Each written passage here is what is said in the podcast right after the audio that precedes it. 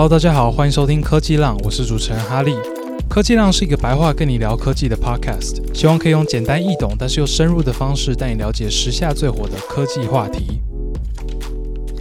好，那我这礼拜呢几乎都待在台北。不得不说啊，这个礼拜的天气真的是太糟糕了。我从礼拜二待到礼拜五吧，然后每一天每时每刻几乎都在下那种要下不下的小雨。每次有这种天气就觉得很烦躁，因为它就是你知道它永远不会停，它就是会一直持续这样子。然后我平时最喜欢的就是骑脚踏车或者是骑 WeMo 跟 GoShare。那有这种天气就也没有办法骑啊！你可能开始骑大概五分钟之后，它就突然开始下暴雨，然后过五分钟又停了。这时候就只能搭公车或是搭 Uber。那搭 Uber 尖峰时间超级无敌贵，那搭公车的话有时候又超麻烦。所以说这个交通的问题就害得我很不想出门，但我又不想一直待在旅馆，所以这几天真的是因为这个天气感到很烦躁。那我这次上台北呢，其实其中一个原因是要参加礼拜五有一个创作者大会的活动。基本上就是帮创作者跟厂商做媒合的一个活动啊，就是他有很多厂商会在那边摆摊，然后创作者可以参加，然后跟这些厂厂商沟通一下，看有没有合作的机会。这样，那我去主要的目的当然就是为了帮我们这个科技浪找一些干爹嘛。不过我觉得逛了一整天，就结论来看，我觉得好像没有很多收获，因为那边的厂商大部分其实他们都没有在找 Podcast 的业配。他们在找的比较像是那种呃，IG 开团购的那种业配，然后他们主要在找的创作者是 KOC，不是 KOL。KOC 跟 KOL 的差别是，KOL 就是我们大家平时熟知的那些什么呃九妹啊、阿迪啊那种网红嘛。那 KOC 呢，他其实是粉丝数比较少的，可能只有几千人这样，但是他跟他粉丝的互动率是很高的，他们关系是很密切的。所以说这些厂商喜欢找这些 KOC，就是因为首先他们粉丝数没有那么多，所以不用。花很大一笔的合作费用，就是他们可能不需要先给一笔金额，他们可能就直接用互惠的方式，就是给你送给你这个产品，然后你你用了你喜喜欢，然后你推你推的时候，每每从你这边卖出一单就抽个十趴这样，然后同时也因为 KOC 跟他们的粉丝的互动是很密切的，所以说通常转换率会蛮不错的。那我自己的 IG 账号现在是差不多十七万粉了，所以说我觉得已经是比较接近 KOL 不是 KOC 了。然后我的 IG 账号也从来都没有。接过团购嘛，我也没有说刻意要回避，就是还没看到我觉得真正适合我推的产品。就是我其实收到一大堆那种团购的邀请。但那边的产品我全部都没有在用，所以我就觉得我自己来推这个东西真的很怪啊。然后我 IG 业配的档期也没有开很多，最多就是两个礼拜一则这样，所以说基本上也都没有空档。尤其就算有空档，IG 这边的业配我筛选厂商的条件也比较严格一点啊，所以我在 IG 这边也没有从这个创作者大会这边得到什么收获。但说真的，我觉得是蛮有趣、蛮好玩的一个体验呐。过程中呢，也是遇到了蛮多粉丝的，哇，人生中第一次这么多可爱女生找我拍照，真的是太开心了。但我真的觉得啦，适合赞助科技量的厂商一定有，而且一定非常多。而且我觉得这些赞助一定是可以做到三赢的，意思就是说我赢，我的听众也赢，然后厂商也赢嘛。我赢是因为我收到赞助费，让我可以继续创作下去嘛，这很直觉。观众赢是因为正好有需要买这个产品的人，可以透过我的频道知道这个产品，同时在购买的时候也可以用我的折扣码得到一些优惠。那厂商也赢，当然就是因为他可以透过我做出更多的业绩，同时也让更多人知道他们的品牌。我觉得科技量目前的一个挑战呢，就是去找到这些最适合赞助科技浪的这些厂商，可以可以做出三赢的厂商。我去参加那个创作者大会，当然也是为了去解决这个问题啊，但看来是还没有解决。不过我觉得不用太担心啦，我觉得迟早会找到厂商的，因为我还是有很多找这个厂商的方法嘛。其中一个呢，当然就是在科技浪的节目中，自己厚颜无耻的推荐自己一下。所以你如果是厂商，你然后你想要创造三赢的话，真的要考虑一下科技浪啊，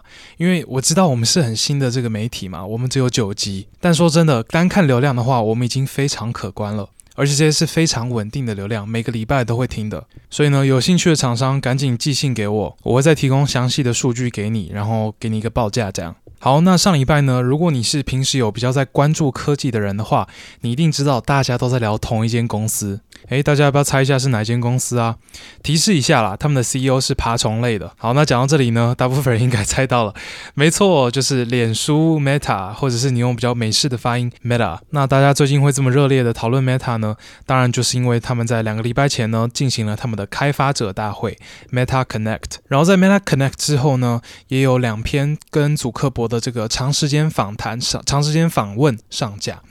那呃，祖克伯当然就是 Meta 的 CEO 嘛。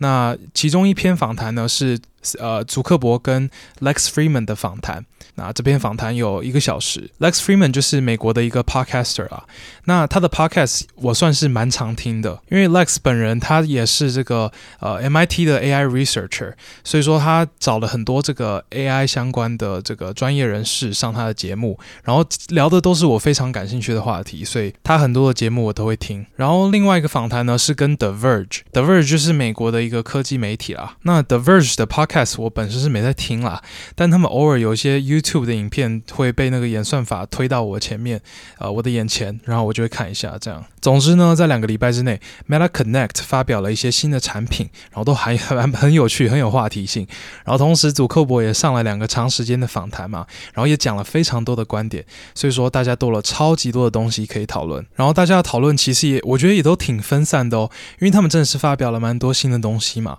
那比较偏 Metaverse 的人，对 Metaverse 有兴趣的人呢，他们在讲的。当然就是 Quest Three 嘛，就是他们发表的最新的他们的 VR 头盔，或者是 VR slash MR 啊，因为它现在还有 MR。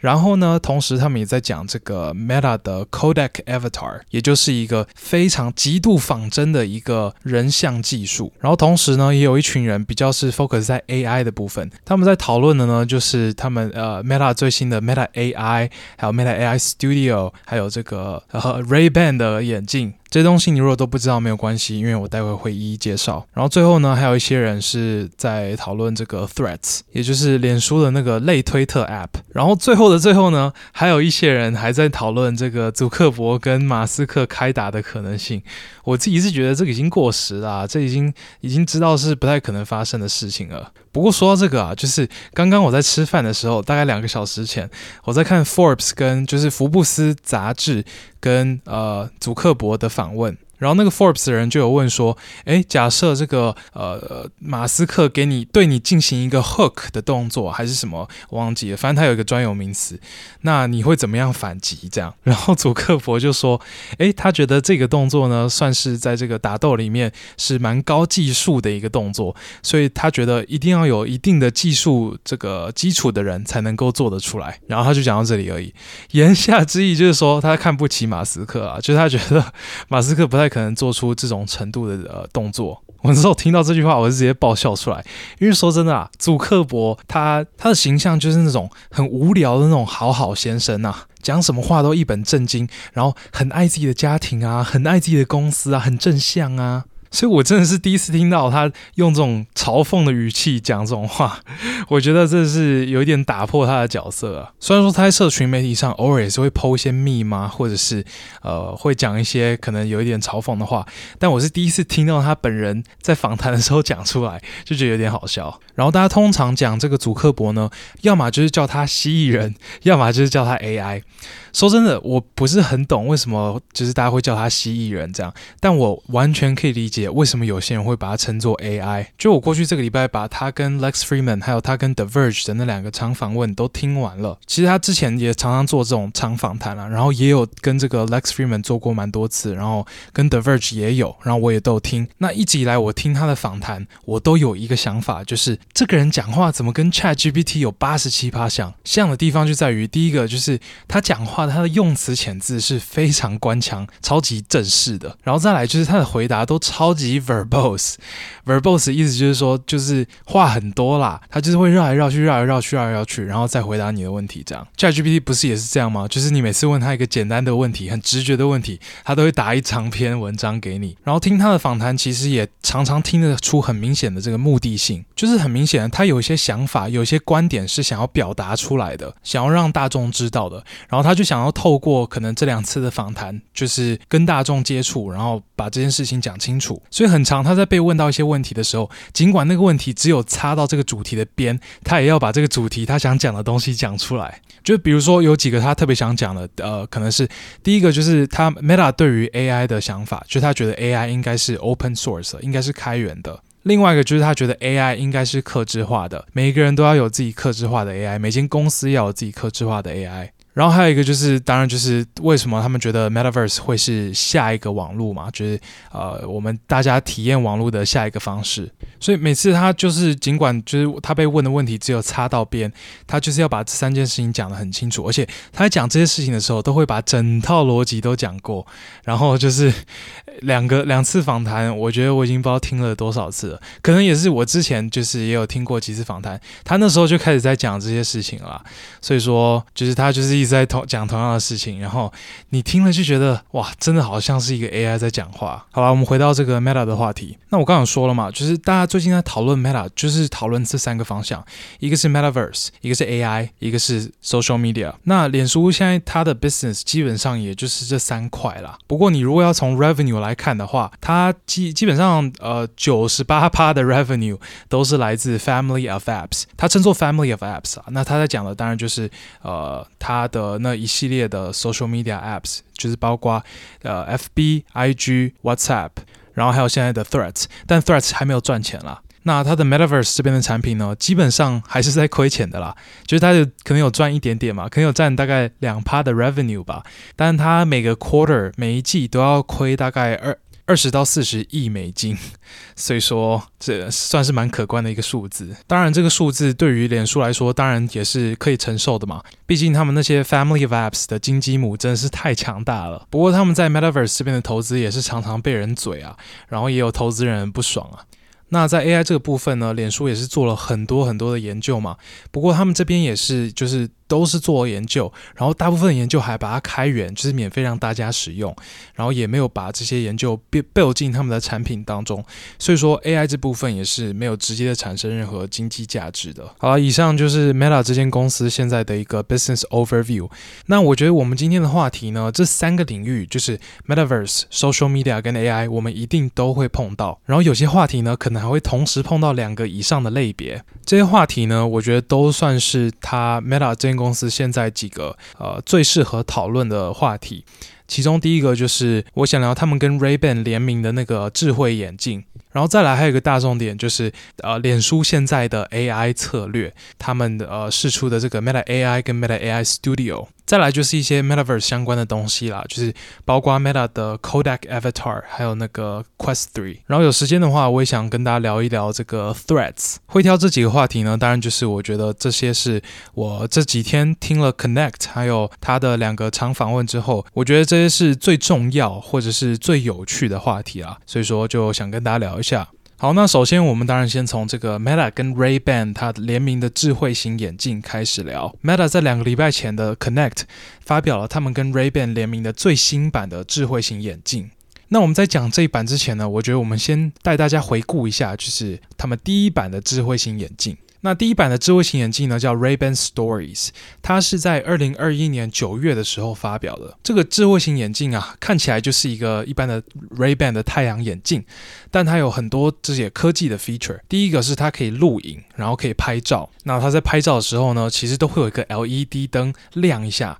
那录影的时候也会，这个 LED LED 灯就会一直亮，就是代表说，哎，这个人现在正在录影或者在拍照哦，就是以防有一些可能呃不肖人士会用。用这个眼镜一直在录一些不该录的东西。然后同时，它也可以接电话跟传讯息，然后也可以听音乐，然后呃，也可以是一个太阳眼镜，因为它已经其没有其他这个科技的功能了。然后这个眼镜酷是酷啦，但是它是真的卖的蛮烂的，就是它那时候想要卖大概三十万只，但它其实实际上只卖出了十二万只，而且大部分的人买了根本就没在用这个东西。有一个 report 是说，有九十趴的人买了这个 Ray-Ban 眼镜的人，有九十趴根本就没有在用。虽然说这个产品本身，我觉得真的是蛮酷的啦，就是呃，不只是它是呃是第一个这个智慧型眼镜，还是说之前有别的，我不太清楚。但反正智慧型眼镜这个 idea，我觉得是蛮酷的嘛。再来就是你去看它的官网，你会看到就是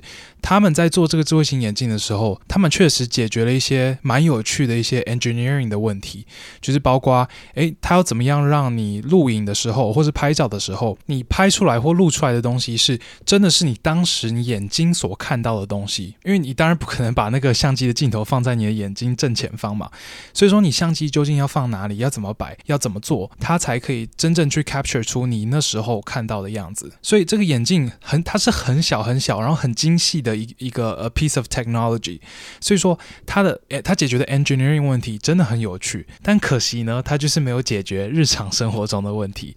大部分人觉得这个东西是完全没有必要的。那那时候，脸书在做这个眼镜的时候，他当然也有说，就是他不觉得这个呃这个产品本身它就是他们终极的目标了。他觉得这个 Smart Glasses 它是一个垫脚石，它是什么东西的垫脚石呢？它是 AR 眼镜的垫脚石。就是他们最终想做的是一个 AR 眼镜，也就是说，你在这个 AR 就是 Augmented Reality 嘛，就是改变实境。呃，诶，我不知道中文怎么翻呢，我可能翻错。但反正他在讲的意思呢，就是说，你看出来的这个现实世界的样子是有加上一些虚拟世界的元素的。就是脸书希望说，这个 AR 眼镜呢，你戴上去之后，你是可以在呃现实世界中看到一些这个虚拟世界的东西，就有点像是一些你现在手机里面的一些呃滤镜。你可能开这个滤镜，然后你照一个地方，那个地方就会出现一些小人在跳舞啊之类的，就是像那样子的感觉。那脸书会想做 AR 眼镜，当然也是认为就是，诶，他觉得 AR 眼镜是我们未来在跟 Metaverse 做互动的时候很重要的一个媒介，就有点像是现在这个笔电跟手机的关系啦。就是你如果要做一些比较 intense 的工作，就可能要开很多，要用到很多呃 CPU 啊，要开很多这个软体啊。你可能就是使用笔电，然后坐在一个地方把这件事情做完。那你如果是随时想要及时的传个讯息啊，或者是看个消息啊，你就可以用手机嘛，然后你在哪里都可以用。那之后在 Metaverse 的时代呢，你这个你要要做很 intense 的事情的时候，你就会坐下来，然后戴上你的 Oculus 头盔，或者是任何当时的主流的这个呃 VR 头盔。然后直接潜进那个 VR 世界当中，但如果你是平时走在路上啊，然后呃要跟 Metaverse 的一些东西做一个快速的互动，你就是直接用你的眼镜。那 Meta 开发出来的这个呃 Smart Glasses，当然它没有 AR 的能力，所以它没有把它称作 AR 眼镜嘛，它是把它称作 Smart Glasses 智慧眼镜。但是他觉得这是一个垫脚石，AR 眼镜的垫脚石，意思就是说他会先从这个智慧型眼镜出发，开始让大家慢慢习惯，就是诶眼镜里面会有科技这件事情，然后同时呢，他们自己也可以呃慢慢去摸索这些很困难的 engineering 的问题，然后从中慢慢迭代，让它变得更强更强。啊，一说白了啦，一切就是为了他未来的 AR 眼镜做准备。那两个礼拜前的 Meta Connect，Meta 终于发表了继二零二一年卖的超烂的那个智慧型眼镜的下一代智慧型眼镜。同样，他们也是跟 Ray-Ban 做联名做的这个的太阳眼镜的智慧型眼镜。那这次的智慧型眼镜呢，很不一样，我觉得真的是非常有趣。因为它不一样的地方，其实不是主要在于这个眼镜它硬体的差距，就是它规格的提升，不是在于这个，而是在于它这个产品的前景是不一样的。我先直接破题好了，就是它不一样的地方是在于这个眼镜呢，它原本是正正正在慢慢走向 AR 眼镜的这条路，但是有一个东西中路杀出来。当然就是 AI，没错，AI 中路杀了出来，所以说这个眼镜呢会先转型成一个 AI 眼镜。好，那不过还是要提一下，就是它在硬体跟它呃一些软体的部分确实有变强，就是当然它有更强的这个呃音讯啊，跟这个相机啊都变得更强，然后也变得更轻啊，更舒适啊，然后同时也加了一个新的功能，就是你可以直接进行直播。就是你可以直接戴上这只太阳眼镜，然后直接就开始在你的 IG 或是 FB 上面直接开直播，然后你看到的内容，你看到的东西就是你直播的画面，这样。所以当然这个功能很酷嘛，然后它可能对于一小部分的有在开直播的人是呃蛮有蛮有价值的一个功能啦。但我觉得这边我都不想特别聊啊，我想特别聊的当然就是他们跟 AI 的整合。这边的整合呢，就是首先 Meta 有一个 AI 助手。叫做 Meta AI。那这个 Meta AI 基本上就是一个类似 Chat GPT 的一个呃聊呃聊天 AI 助手啊，它背后的技术是使用脸书的这个大型语言模型，叫做 Llama 2。然后同时，它会把这个 Meta AI 开放到呃所有的这个脸书的 APP 里面使用，就是你之后在 Instagram、在 Facebook、在 WhatsApp，你都可以找到这个 Meta AI，然后你可以及时的问他一些问题，这样。同时呢，它也有产生图片的功能，就你想要什么图片，你就打给他，然后它就会产生那张图片出来。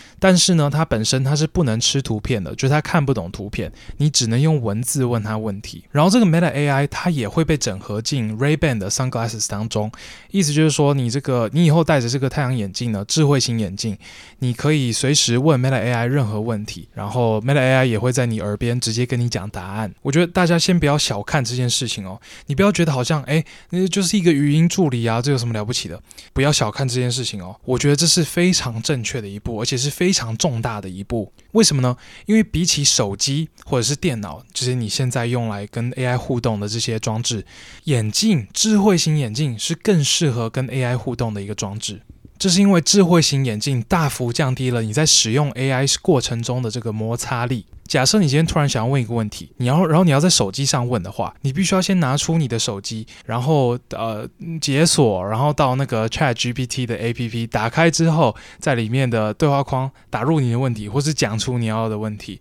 然后再等他回答这样。那假设你今天是用一个智慧型眼镜在问问题呢？你就直接讲说：“Hey Meta AI”，你什么都不用动，你直接用讲的讲说：“Hey Meta AI”，然后讲你的问题，然后讲完了之后，你的智慧型眼镜直接会在你的耳边直接给你回答。这个过程几乎没有什么摩擦力可言的，大家不要小看这些一点点的摩擦力哦。你是解锁手机，然后打开，然后点进去，这些小小的步骤，其实对于一个技术的这个普及率的影响是非常非常大的。那你这边可能会问说：“诶，不是啊？”手机里面也有 Siri 啊，也有内建的这个语音助手啊。只要 Siri 哪一天变得聪明了，就是 Apple 把它加上了一个这个 LLM 的大脑，大型原模型的大脑，然后它变得跟这个 ChatGPT 或者是 Meta AI 一样聪明。然后同时你又戴着这个蓝牙耳机，你也可以做到一模一样的事情啊。你就直接讲说 Hey Siri，然后讲你的问题，然后那个蓝牙耳机就直接传那个回答给你啊。但是你别忘了一件事情哦，眼镜还有另外一个优势，就是它不只是可以接收你的语音讯号，它还可以接收你的视觉讯号。意思就是说，等到这个 Meta AI 变成更多模态之后，也就是说，它除了这个呃呃文字的 prompt，它也可以接收这个图像的 prompt 之后，智慧型眼镜就可以做到手机做不到的事情，就是你可以用你搭配你现在看到的视觉，你看到的东西跟你要问的问题，两个东西一起问 AI。举个例子好了。你可以做什么事情？你可以做到日常生活中的即时翻译。假设你今天飞去韩国度假去旅游，然后你看到到处都是韩国字，你看不懂，但你可以直接看着那一行字。假设今天的菜单，呃，上面有有三个东西，然后都是韩文的，你看不懂，你直接看着它，然后问 Meta AI 说：“Meta AI，帮我翻译这三个东西，从上到下它分别是什么？”然后你 Meta AI，因为它看得懂图片，然后也看得懂，也听得懂文字。它可以直接翻译给你，它就会直接在你耳边回复你说，从上到下这三个东西分别是牛肉面、肉丝干面跟馄饨面。然后再举个例子好了，假设你今天到一间鞋子店，然后你看到一双这个球鞋，哇，真的是超帅的，但你看到那个价格，靠腰怎么那么贵？在网络上买一定比较便宜吧？所以你就可以看着这个双球鞋，然后直接问 Meta AI 说，嘿，Meta AI，这个这双球鞋在网络上卖多少钱？然后 Meta AI 就会帮你找出这个答案，然后跟你说：“哎，这双球鞋在某某网站，它卖是便宜五百块的价格，所以说建议你在网络上买。”这两个应用，我觉得都是极度有价值的。而且我这只是随便举两个例子哦，你视觉搭配文字可以问的问题太多了，它真的是一定可以产生非常非常大的价值。然后这种的应用场景在手机上就是没办法重现的嘛，因为手机又不知道你在看什么东西，你还得拿起来照一张相。而且说真的，我觉得这个。应用应该不久就可以做到了，因为我觉得我们需要的技术其实已经都在那边了，我们只要把它串起来就好了。第一件事情就是我们需要让这个 Meta AI 变成多模态的模型嘛，让它可以也看得懂图片。那目前这个 Meta AI 并不是一个多模态的模型嘛，就是尽管你说，诶，它可以产生图片呢、但其实并不是这个模型本身在产生图片。哦，这是我猜的，但。而我觉得可能基本上应该是这样啦，就是他在做的事情是他外接一个呃绘图的 API，绘图的模型进去，然后这个呃使用者在问到绘图的问题的时候，他就让绘图的模型产生这个图片，但它本身它是没有办法同时产生文字跟图片的。重申一次，就是 Meta 它并没有说他们是这样做，他们没有公公布这些细节，但我觉得大概九十九点九九趴应该是这样子，就是就我对于 Llama 2的了解啊。但尽管它现在不是多模态，我们如果未来要把它 train 成一个多模态的模型，会很困难吗？我觉得不会。首先，你看隔壁 ChatGPT 都已经做到这件事情了，对吧？ChatGPT 四还有 GPT 三点五，他们都有去拿去呃做一个多模态的 training，让它同时可以吃图片跟文字。那当然，OpenAI 并没有公布说他们是怎么做的啦，所以说没有人知道他们怎么做到这件事情的。但我非常相信 Meta AI 一定可以做到一样的事情。为什么？因为 Meta 底下有一个 AI 研究团。对，叫做 Fair。那这个 Fair 呢，基本上是我觉得现在世界上最强的 AI 研究组织之一，就可能跟 Google 的 DeepMind 是差不多的 level 的。而且 Fair 自己也有讲，他们现在目前的主要研究的 focus 之一就是多模态模型，就是 multimodality。然后我们从他之前的专案也看得出，他对于这个多模态的重视。它甚至有推出一个模型叫做 Image Bind，它是有六种模态的模型哦，它同时懂六种模态，就是包括声音、影像、影片、文字、深度、热感之类的。所以他们多久可以把 Llama 2 train 成一个 multimodal 的模型？我觉得很快就做得到了。一个更有可能的情况是，他们现在正在 train 的那个呃 Llama 3的模型呢，其实本身就是一个多模态的模型。这个我不确定，这是呃祖克伯有没有明确的说了，但他绝对有暗示这件事情。所以我刚刚讲的那两个应用，那两个眼镜的应用，就是包括即时翻译跟比价，我们应该没多久就可以做到这件事情了。我觉得当我们可以做到这件事情，然后再搭配 Llama 3这个超强的，可能跟 GPT 四一样强，或是更强的一个模型，我觉得这个 Ray-Ban 智慧型眼镜销量一定不会像现在这么惨，甚至我觉得会卖到缺货。然后我觉得 Meta 在智慧型眼镜这边的发展真的是。歪打正着啦，真的运气很好。就我也有说了嘛，他一开始他做这个智慧型眼镜，完全就是朝这个 AR 的方向走。然后这个 AR 眼镜的技术呢，目前来看还是远得很呐。然后同时，他这个智慧型眼镜本身呢，也卖得不好，所以说它真的是蛮尴尬的一个产品。但没想到二零二三年这个生成式 AI 爆发，直接把这个智慧型眼镜给救了起来。发现说，哎，这个智慧型眼镜根本就是最适合整合 AI 的产品啊！所以 Meta 过去两年在这个智慧型眼镜上面投下去的开发经费，真的是一分钱都没有浪费掉。而且更爽的事情是什么？你知道吗？就是这个 AI 突然半路杀出嘛，让这个呃智慧型眼镜呢变成一一只 AI 眼镜。但是这并不代表 Meta 要放弃未来把这个做成 AR 眼镜哦。未来它可以是 AR 加 AI 眼镜，因为这两者是有很大的综效的。AR 跟 AI 是可以互相辅佐的。回到我们刚刚那个翻译的例子好了，假设你今天要翻译那个韩文的菜单嘛，然后你在有了 AI，然后又搭配 AR 眼镜，可以做到事情是，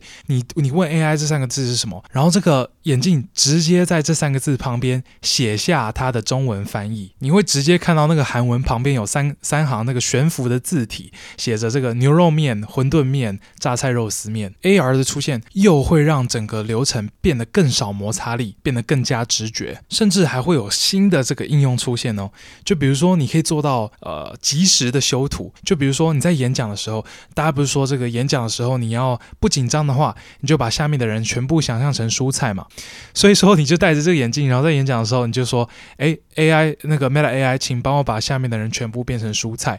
那它就会搭配 AR 的技术呢，直接把下面的人全部都变成蔬菜。当然啦，现在这个眼镜要做到这件事情是还不太可能啦。硬体这边应该会有蛮大的瓶颈啦，就是毕竟眼镜本身真的是非常小，你要塞很多东西进去是真的蛮困难的。但我觉得 Meta 可以及时的抓住这一波 AI 的浪潮，但同时也不放过他们长远的战略目标，真的是非常棒的一件事情。好了，那眼镜我们就先聊到这边，再来我们来聊聊 Meta 这是在 Connect 的另外一个个大重点，也就是他们的 Meta AI。那我们在讲 Meta AI 这个产品跟这个呃 Meta AI Studio 这个产品之前呢，我觉得要先给大家一个脸书对于 AI 的想法的一个 overview。这件事情呢，对我真的是可以非常轻易的讲出来，因为在这 最近的这些访问呢，呃，祖克伯大概讲这些事情讲了二十次。反正脸书对于 AI 的想法就是两个大重点：第一个，他觉得 AI 会是大家的，会是开源的；第二个，他觉得 AI 会是克制化的，会是去中心化的。那首先，开源 AI 的意思就是说，你把这个 AI 它模型本身它的权重，然后它的论文、它的技术细节全部都公开给大家，然后你让任何人都可以下载这个模型，自己去玩这个模型，自己去 tune 这个模型，然后使甚至使用这个模型在他们的产品当中。这样子的开放做法就叫做开源。那相对于开源的呢，就是闭源。那谁是闭源的呢？最经典的例子就是谷歌嘛。那谷歌他们有这个，他们有自己的聊天机器人叫做 Bard 嘛，很多人应该也都有用过，因为那个是呃台湾人也可以使用的。然后这个 Bard 背后的模型就是 PaLM Two，Palm Two 就是一个类似 Llama Two 的一个大型语言模型啦。但是你在网络上你没法没办法下载这个模型，你没办法直接的拿这个模型下去做 tuning，你也没有办法这个指导这个模型的论文以及技术细节，因为它全部都是闭源的。然后还有另外一家非常闭源的公司是谁？OpenAI 啊，真的是讽刺讽刺啊！这个这个名字真的不配这个名字啊，真的要叫做 Close AI 才对。Meta 真的。才是真正的 Open AI，因为他们试出了大部分的这些模型啊，真的要么就是开源，要么就是半开源。其中一个最重要的，当然就是我们这集一直在讲到的那个 Llama，对吧？那 Llama 本身呢，它是一个大型语言模型，就是有点像是 ChatGPT、GPT 三这样子。那第一代的 Llama 模型呢，脸书是在今年大概二月还是三月的时候试出的。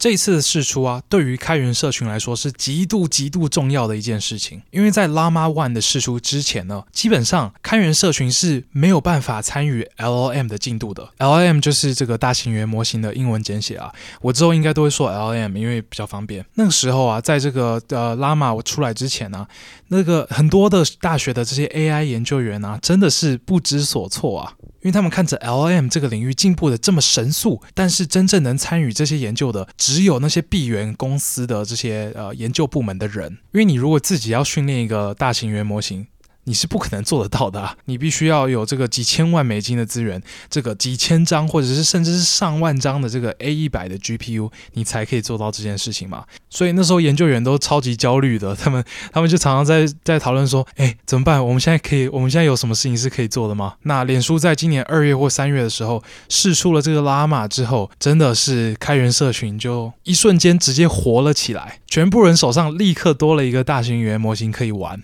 他们不用再从零 train 出 train 一个东西出来，他们用这个现成的 Llama 去做一些 fine tune，或者是研究它，都可以研究出很多东西。那在那之后呢，Llama 现在已经被下载超过三千万次，然后那个 Hugging Face，也就是大家放模型的一个网站，上面有超过七千个不同的 Llama，当然绝大多数都是这个开源社群的呃人调出来的。然后 GitHub 上面也有超过七千个 Llama 相关的 project，尤其在这个两个月前的。这个 Llama 2释出之后，这个开源社群更是乐翻天了，因为 Llama 2的能力已经可以到达这个 ChatGPT 3.5的程度了，而且它仍然是完全开源的。所以在这段期间呢，这个开源社群靠着 Llama 真的是学到了非常非常多的东西。这一切都要感谢脸书啊！那脸书会这么拥抱开源社群呢，也是因为他觉得这个开源 AI 这件事情可以让 AI 变得更安全，同时也可以让 AI 进展得更快速。然后他们也相信 AI 应该要是一个基础设施一样的存在。同时，我刚刚有说嘛，他们的另外一个观点呢，就是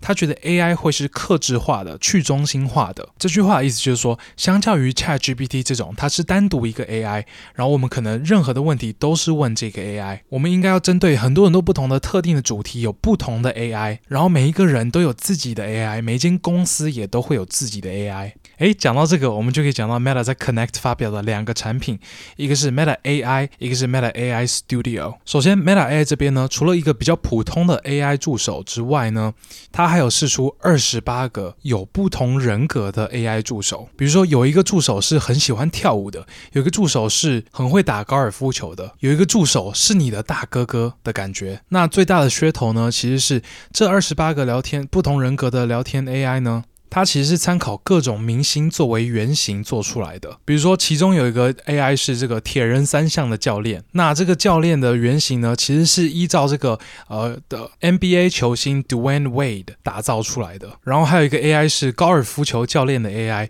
这个 AI 呢，一样是靠依照一个 NBA 明星叫做 Chris Paul CP3 打造出来的。那这些 AI 它讲话的风格跟语音呢，就会跟这两个呃呃 Dwayne Wade 跟 Chris Paul 非常类似。那除了 Dwayne Wade 跟 Chris Paul 以外，当然还有其他明星啊。那其他的我我不确定大家知不知道啦，因为呃这些都是在国外比较红的，在台湾就比较还好。一个就是呃 Kendall Jenner 一个超模，然后还有 Mr Beast。Mr Beast 我觉得在台湾现在知名度应该已已经够了，因为他前一阵子那个他生日的那篇贴文，连台湾都开始疯传，超级好笑。那我自己本身是，我都有在看 Mr. Beast 影片啊，我觉得很舒压，所以呀，Mr. 有他们也有 Mr. Beast，然后还有一个可能比较有名的就是 Snoop Dogg，那个很爱抽大麻的饶舌歌手 Snoop Dogg，他是扮演一个 Dungeon Master，就是地下城主，是一个角色扮演游戏的角色。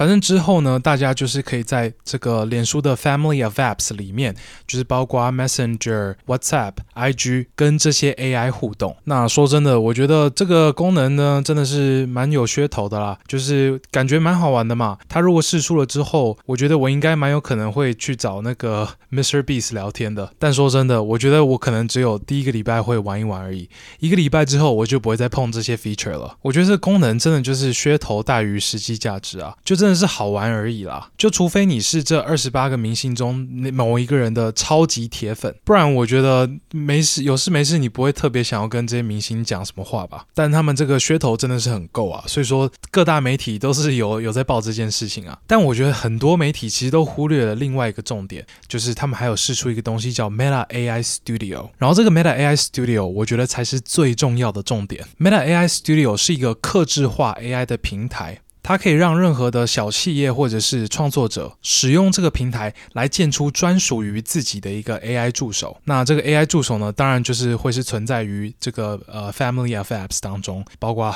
就是那些啦，WhatsApp、IG、Messenger。然后同时，这个 Meta AI Studio 呢，会同时支援开发者以及非开发者的人。开发者就是会写 code 的那些人嘛。那它也有同时有给非开发者的版本，就是它是一个 No Code 的界面，就是你不用写一行 code，你。也可以克制化一个你自己的 AI 助手。那为什么这件事情很重要呢？我们先从企业端看起好了。一间企业会怎么用这个 Meta AI Studio？最直觉的用法当然就是用 Meta AI Studio 来克制化一个自己的行销专员，对吧？一个客服专员。以后你的客人在你的 IG 或者是你的脸书私讯你的粉专的时候，都会有这个专属于你的这个 AI 行销专员或者是 AI 客服在做回答。那这种 AI 的这个客服专员，我们现在已经有了，对吧？但但我们现在的技术是非常糟糕的，就是现在的这些客服专员基本上都是所谓 rule based 的 AI。role based AI 就是你基本上就是把所有规则都写清楚了啊，就是他客人问什么问题，有什么关键字，你就怎么样回答，你就直接全部把这些东西都定义好了。然后那个 AI 是没有真正智慧的，它就是。看客人问的问题有什么关键字，然后就拉出相对应的答案，就这样而已。所以他能回答的问题是有限的，然后回答的灵活度也是有限的。但是我们这边在讲的 AI，这些 Meta AI Studio 可以 tune 出来的 AI，是大型语言模型的 AI，是有智慧的 AI。我觉得他们是真的可以直接取代这些真人的行销专员或是客服人员的。你看，ChatGPT 都已经通过图灵测试了。一般人如果在不知情的情况下跟这些 AI 对话，搞不好还分辨不出他们是 AI 诶。而且我觉得这些 AI。绝对不只是做的跟人类一样好，他们可以做的比人类还好。因为首先，他们在知识正确性可以表现的比人类更好。那你可能会说，不是啊，ChatGPT 会唬烂啊。如果说问他一些很单纯的知识问题，他也不，他也回答会错误啊。你别担心，有个东西叫做 RAG（Retrieval Augmented Generation）。RAG 在做的事情就是，你把你整理出一个非常正确的资料库，里面有关于你这间店的所有资讯，正确的资讯。然后每当客人在问问题的时候，你的这个 AI 会先到你的这个资料库里面找出比较相关的资料，然后拿着这些相关的正确的资料，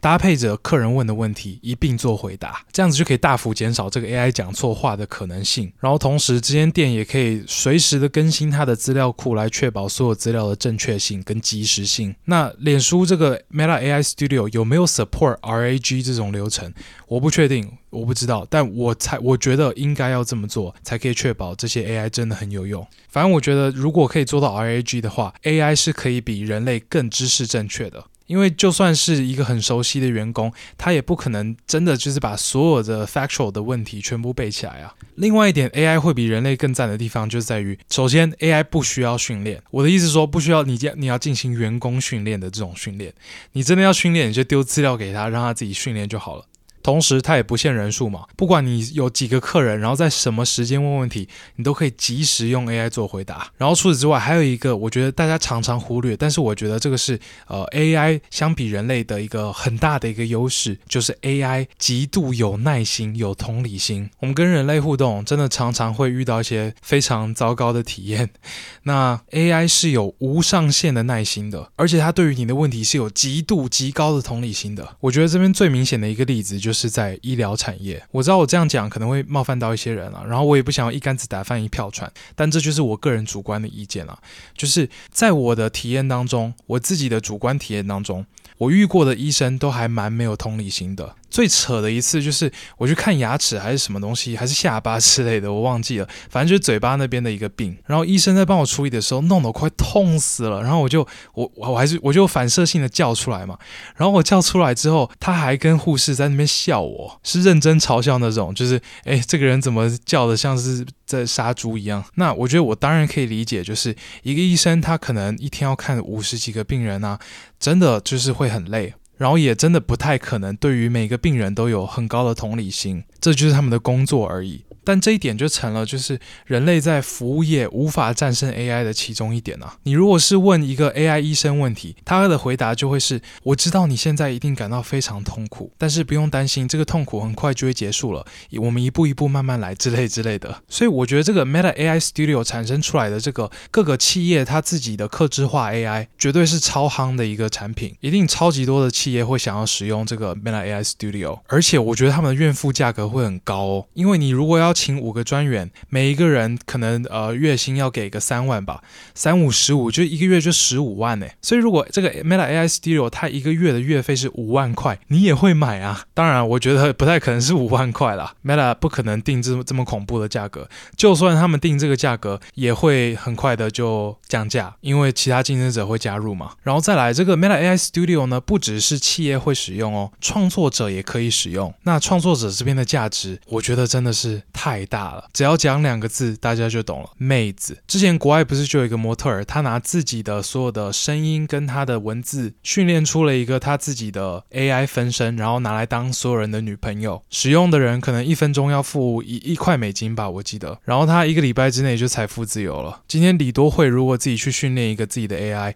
它能产生的经济价值绝对是极其巨大的。所以这边我真的觉得不需要多讲啊。我甚至我这边的笔记啊，就是就是我每次在录 Podcast。开始会自己做一个列点笔记，以免我忘记要讲什么。那在 Creators 下面这边的笔记呢，我就写一个点而已，妹子就这两字。所以比起那个二十八种不同人格的 AI，这个 Meta AI Studio 才是真正重要的产品。然后同时，脸书也可以结合他自己在这个社群媒体跟传讯息媒体这边垄断性的优势，推出这些产品。我觉得真的是非常看好。好了，那 Meta 的 AI 的发展，我们就简单聊到这里。再来，我们要讲的是 Meta 的 Metaverse 的发展。Metaverse 就是元宇宙嘛，前一阵子很红，然后现在比较没有什么人在讲的东西。但我也一开始也有说了嘛，脸书现在每一季都砸好几十亿在这个。Metaverse 的开发当中，那 Metaverse 这边的产品呢，当然有些人会讲 Quest 3啦，也就是他们最新的这个 VR 头盔。说真的，我其实也有被烧到，我真的是认真有考虑要买哦。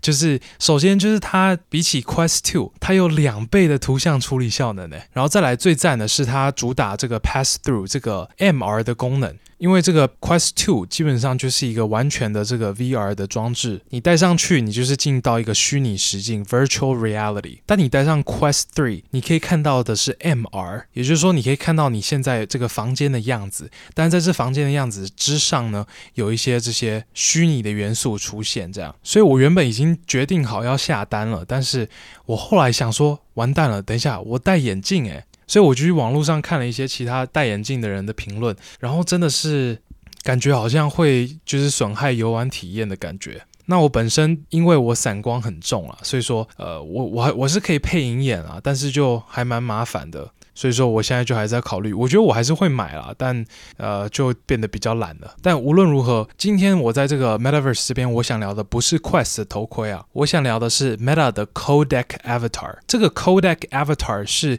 Meta 的极度真实的 3D 人像技术，就是你可以戴上这个他们的 Quest 头盔，然后你跟一个身在远方的朋友连线。你们两个会同时进入一个你们自己定义的一个空间，一个呃虚拟空间，然后在这个空间中，你可以看到对方的脸，然后这张脸是极度极度真实的，真的是跟你的你现实世界的脸是非常像的。就是包括你眼角的一些皱纹啊，然后你笑起来的那些呃嘴巴的呃形状啊之类的都非常的像，然后你及时的有任何这个脸部表情啊，这个三 D 你的这个三 D 人像也都会立刻反映出来，几乎是没有任何延迟的。大家如果想要看一下这个功能的 demo，你们大家你们可以搜寻 Lex Fridman 的 podcast，Lex Fridman 跟呃 Mark Zuckerberg 最近的那个那一集 podcast，在这集 podcast 当中，他们两个人。完全是在 Metaverse 当中进行这个访问的，然后使用的当然就是 Codec Avatar 这个技术。我建议大家真的是去看一下，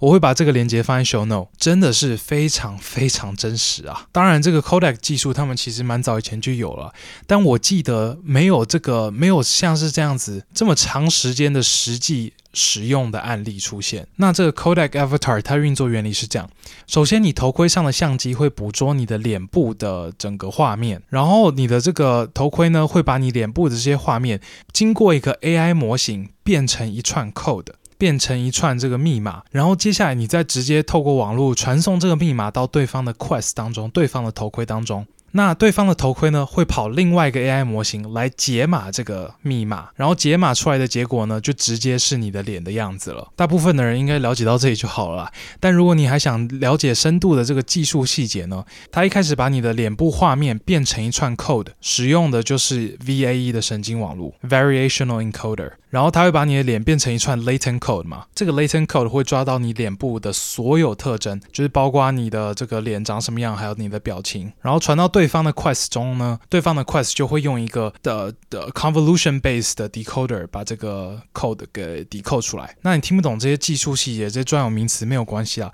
反正你大概知道它运作模式就是把你的脸压缩成一段 code，然后把这段 code 传到对方的呃呃装置当中，然后用对方的装置的这个来把你这个 code 解码成你的脸，那为什么他们要多此一举呢？还要把你的脸压缩成一段 code？其实这个是主要是对于这个 bandwidth，也就是频宽的效率考量。诶，这边我必须更正一下，就是诶，我好像在前面的不知道是第四集还是哪一集，我有讲到 bandwidth 这个字的中文，然后我那时候的中文我翻错了，我是我是讲宽频，但宽频是 broadband 啊，反正我一直以来都是想讲 bandwidth。这个频道还没有讨论到什么 broadband 的东西，但反正我之前有有几次可能这个 bandwidth 的中文我把它翻错了，我讲成宽。但其实是频宽啦。那我们知道 bandwidth 也就是频宽，它就是跟资料传输的速度有关嘛。那他们这个 codec avatar 把你的脸变成一串 code。那串扣它占的记忆体，跟你脸部图像这些呃所有图像加起来占的记忆体比起来，绝对是小非常非常非常多的。所以你靠网络传输这个东西就可以非常快嘛，然后很快的传输到对方的 Quest 当中，很快的进行这个解码，所你才能看到非常及时的影像。那我觉得这个真的是很酷的一个科技啦。我自我自己是真的是我完全是把这个 Lex Freeman 那一集的 Podcast 都全部用看的看完，因为我真的是觉得哇，看他们这些。这个 Codec Avatar 的脸部表情也真的是真的做的很棒，然后我自己也非常同意 Lex Freeman，他说，他说他觉得这个功能对于未来跟这些你所爱的人相隔两地，然后要互相在这个 Metaverse 见面，这个是非常非常好的应用。我觉得这个绝对是一部分人会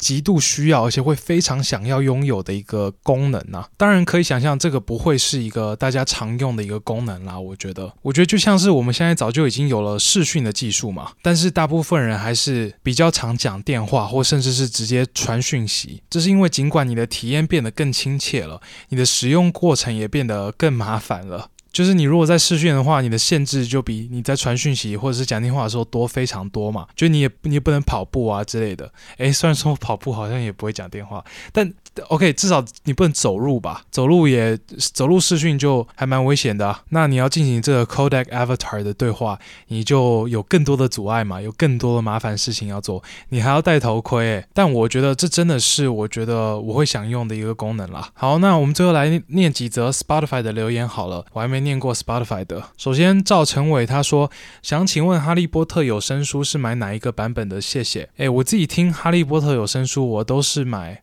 一个叫做 Stephen Fry 的人念的版本，我觉得真的是要买他的版本哦。这个 Stephen Fry 真的是太厉害了，他认真，每一个角色都有一个声音哦。就是哈利波特有超级无敌多角色，对不对？他每一个角色他都有一个声音，而且我认真是直接听他那个声音，我就听得出他在他在念哪一个角色，真的是每一个声音都很特别。然后角色的各种情绪起伏，他都演得超级好。你如果听得懂英文的话，然后你对于哈利波特有点兴趣。我真的建议你去听一下 Stephen Fry 念的这个《哈利波特》。那也有人问我，就是我用什么软体听啊？我是下载 Amazon 的 Audible，这软体基本上就是一个有声书的软体啊。你可以付一个月，可能六百块吧，我忘记多少钱了，可能四百到六百吧，我忘记了。然后他每个月会给你一个 credit，你可以用那个 credit 换任何一本书。然后我之前就换了一大堆《哈利波特》嘛，那前几个礼拜就换了这个《马斯克传》。不过我这礼拜在台北。的时候，我去诚品，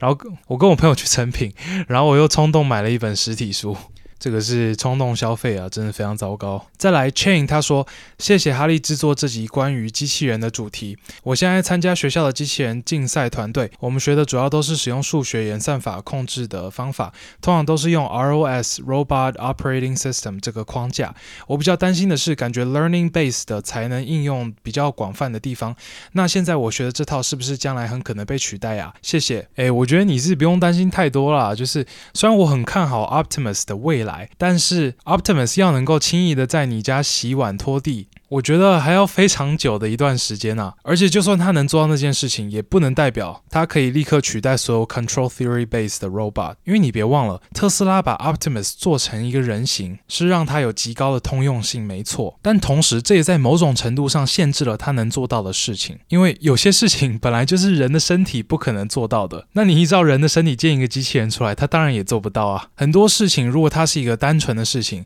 那你用一个单纯的机器人来解，比你用一个应用非非常。广泛的机器人来解释更好的，所以你不用太担心啦。接下来，Seth 说，如果要深入了解 Code 机器学习跟 AI，在 Udemy 或其他平台有推荐的课程吗？英文 Preferred。有没有想过要用更互动性的方式来聊这些事情，例如直播？就听到你还在想互动环节，自己觉得这类话题如果能是即时性的讨论跟互动，应该有不错的效果。首先，我觉得 Coding 的话，我此生唯一必推就是 Harvard 的 CS50 那一堂是哈佛大学的计算机概论课程，然后它是完全公布在网络上的，完全免。免费的。那我大学的时候就是有修那一堂啊，我甚至还开了一个读书会嘞。那堂课真的讲的超级赞，超级好，我觉得入门必学啊。不过对于有些人来说，可能英文会是一个问题啊。不过对于你来说，应该是还好吧，因为你都挂号，你 prefer 英文了。这堂课基本上你在网络上搜寻 Harvard CS50 CS 五十，你就可以立刻找到了。那你接下来说机器学习跟 AI 有什么课程哦？哎，这边我真的不知道，这边对我来说有点太久了。然后同时我也没有修过那种。像 CS50 那种印象极度深刻的课程，我这边只能提供一个资源，就是如果你想了解机器学习的数学的话，你可以买我的电子书。不过要听清楚哦，这边是我在讲的是数学哦，就是你透过我的电子书，你只能了解这个机器学习的核心数学是什么，然后要怎么用，然后你同时也会就是走过一个比较基本的机器学习的专案。然后你问说有没有要开直播？我现在是没有这个想法啦，现在觉得直播好麻烦哦。但也不排除啦，未来可能还会考虑。今天留言就先简单念到这样吧。你如果喜欢这集 podcast，一定要帮我五星评论加留言，然后把 podcast 分享给你所有的朋友。如果你是厂商，现在在找跟创作者合作的话，可以考虑一下科技浪哦，直接寄信给我就行了。最后祝大家有个愉快的一周，拜拜。